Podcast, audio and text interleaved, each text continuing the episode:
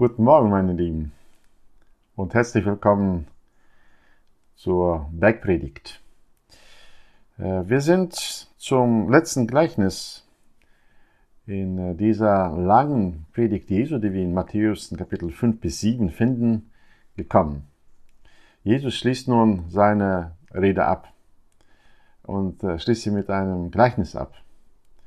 Er hat viele verschiedene Lebenssituationen angesprochen und äh, Anweisungen dafür gegeben, wie wir in diesen verschiedenen Lebenssituationen uns äh, verhalten können, welche Herzenshaltung wir haben sollen, denn auf die Herzenshaltung kommt es Gott an.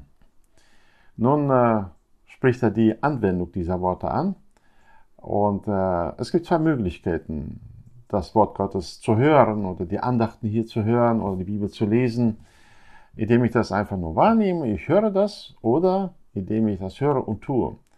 Das ist der Kontrast, um den es hier geht. Ich lese uns dieses Gleichnis vor. Matthäus 7, 24 bis 27. Ein Gleichnis, das wir die meisten von uns wahrscheinlich schon von der Kindheit her kennen. Es gibt ein Lied, in dem dieses Gleichnis vertont worden ist. Ein jeder nun, der diese meine Worte hört und sie tut, den will ich mit einem klugen Mann vergleichen, der sein Haus auf den Felsen baute. Als nun der Platzregen fiel und die Wasserströme kamen und die Winde stürmten und an dieses Haus stießen, fiel es nicht, denn es war auf den Felsen gegründet.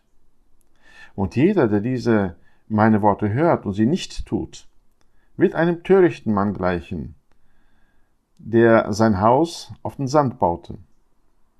Als nun der Platzregen fiel und die Wasserströme kamen und die Winde stürmten und an dieses Haus stießen, da stürzte es ein und sein Sturz war gewaltig. Wir sehen also, dass ähm,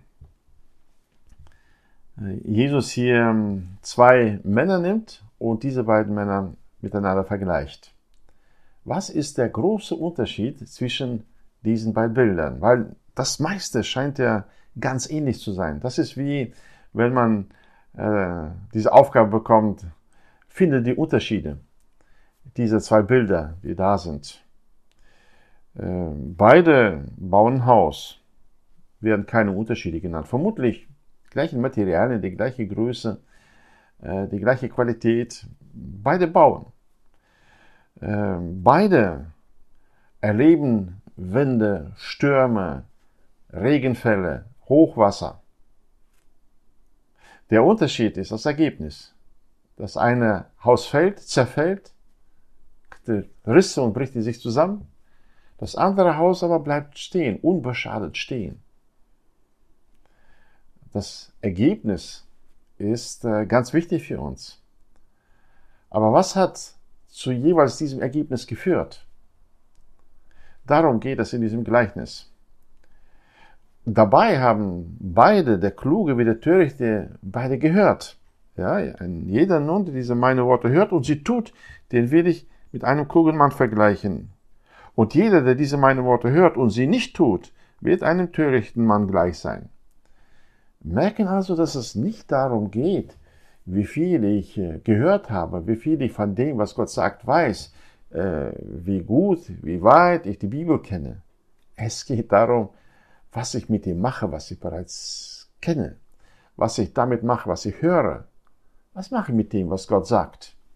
Wir haben nun die ganze Bergpredigt uns angeschaut und haben hier verschiedene Themen gesehen, ja, ähm, wie man als Salz und Licht in dieser Welt lebt, ähm, was die Erfüllung des Gesetzes angeht, äh, was ist mit äh, den Situationen, wenn jemand sich gegen mich versündigt oder mich verletzt, was ist mit der Vergebung, ja, was ist mit Ehebruch, äh, mit meinen Augen, wie ich äh, Frauen anschaue oder umgekehrt Frauen Männer anschauen. Ähm, was ist vom Schwören, vom falschen Schwören?